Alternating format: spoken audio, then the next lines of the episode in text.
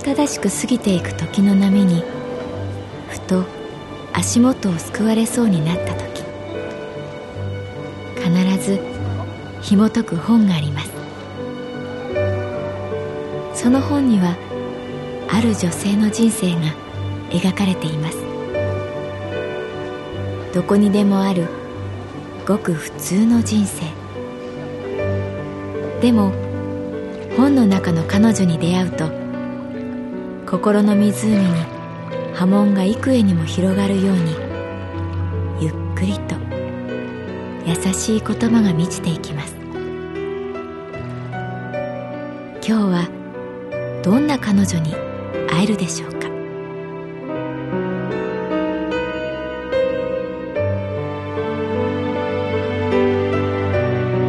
サウンドライブラリー。世界に一つだけの本。朗読は私木村多江がお送りいたします。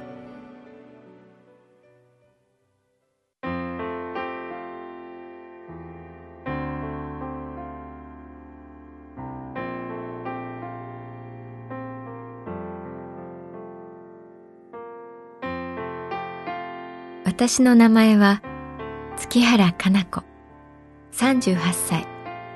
旅行会社に勤めている。営業部の課長東本庄さんと上野の支店に打ち合わせに行った。東本庄さんはかつて俳優だった。戦隊ものの赤レンジャー。今はすっかり貫禄がついて神保町支店の石ちゃんと呼ばれるほどに立派なお腹をしているけれど、若い頃は二枚目だったらしい。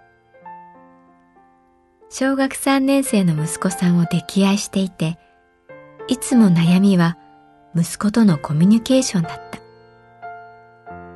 会社では優秀な営業マンでも、ひとたび家に帰ると、一つ一つの言葉に悩み、傷つくのだという。いやさあ、月原。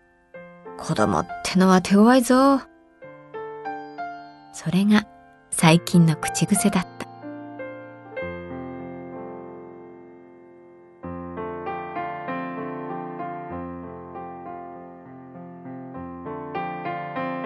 打ち合わせは思いのほか早く終わった。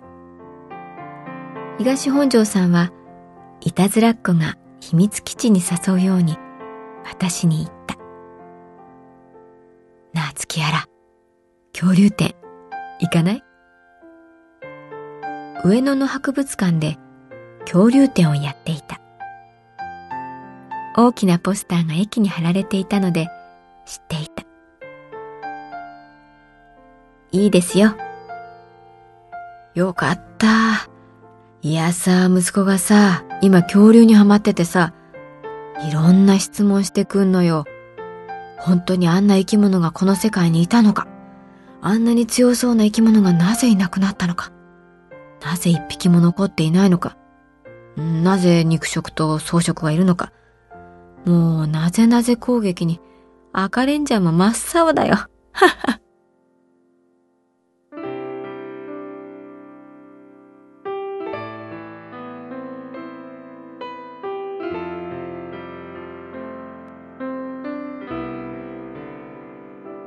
上野公園の緑が眩しかった。上野には不思議な匂いがある。音楽堂動物園博物館。訪れる目的も様々で修学旅行家族旅行遠足社会科見学。思い出が一緒に行った人とセットになる。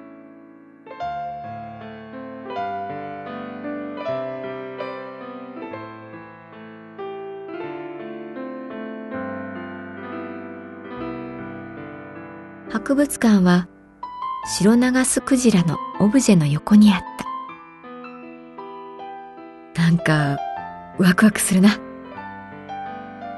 東本庄さんの少年のような顔を見ていたら息子さんのためというのは口実なんだなと思えてきた。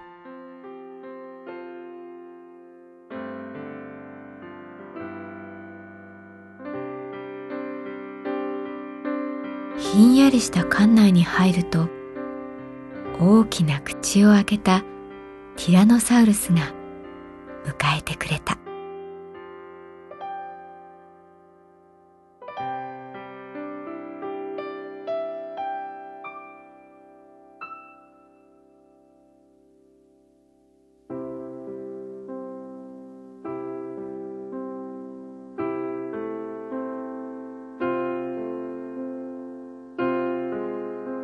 小学5年生の時、授業で先生が、自分の前世は何だと思いますか？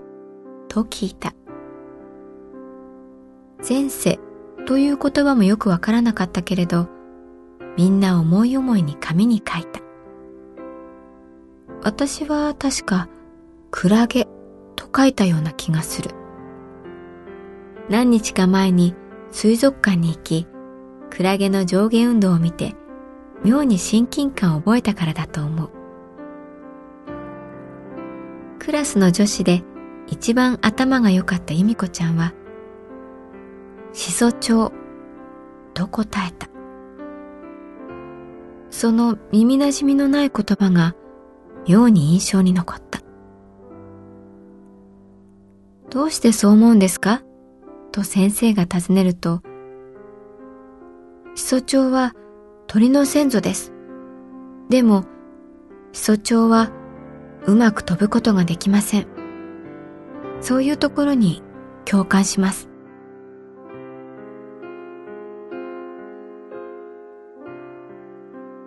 飛べない鳥。大人びた由美子ちゃんの横顔を覚えている。始祖鳥が恐竜であることを知ったのはずっと後のことだった。今、博物館に始祖鳥がいる。ぶら下がったその鳥は悲しい目をして空を見ていた。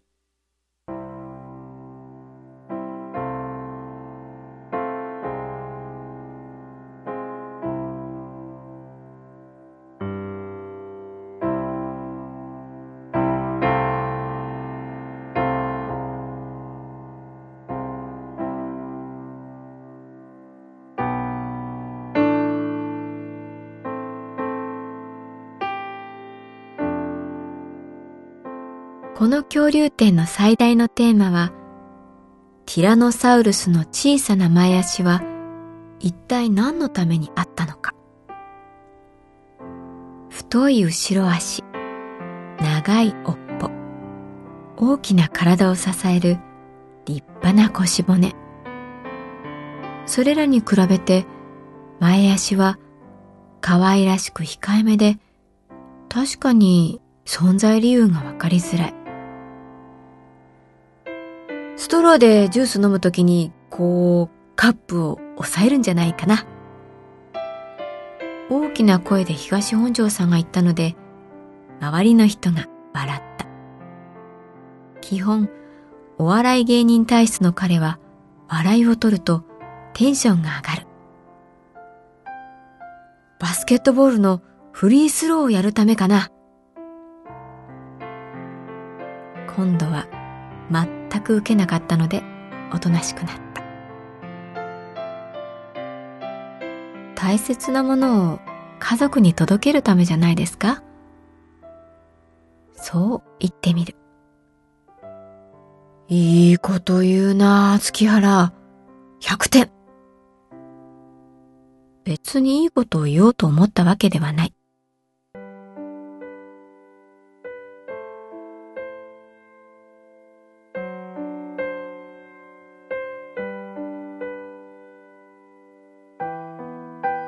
うっそうとした森が生い茂る中、ティラノサウルスがとっても美味しい何かの卵を見つける。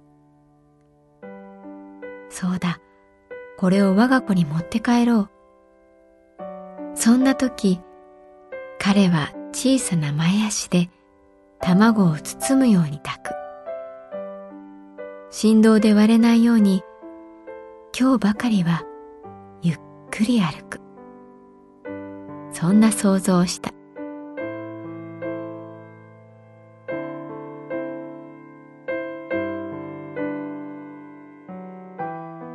前足の存在理由には諸説あるらしいが今回の展示での結論はこうだ。獲物を待ち伏せしてしゃがむ。あ獲物が来た。起き上がるときによいしょっと前足で弾みをつける。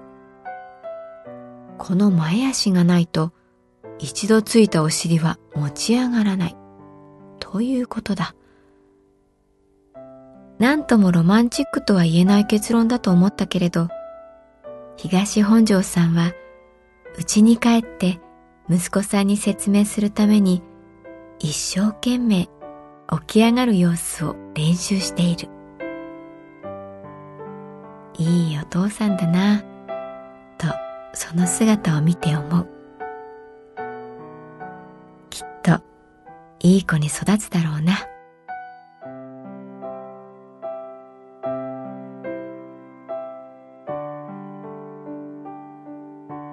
恐竜店のお土産物売り場で東本庄さんはティラノサウルスのぬいぐるみを買ったそれを大事に抱え上野公園を歩く姿はやっぱり私が想像した通り前足に大切なものを抱いたお父さんティラノサウルスそのものだったいやー月原今日は付き合ってくれてありがとな。じゃあ。のっしのっしと彼は家路に着いた。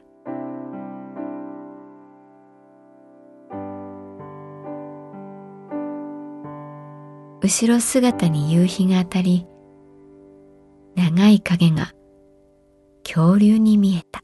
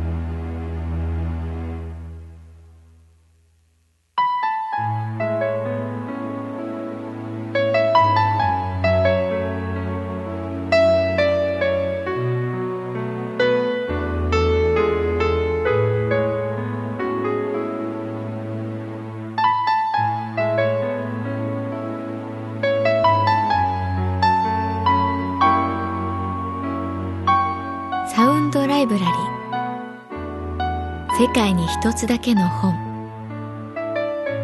作構成北坂正人朗読は私木村多江でお送りいたしました。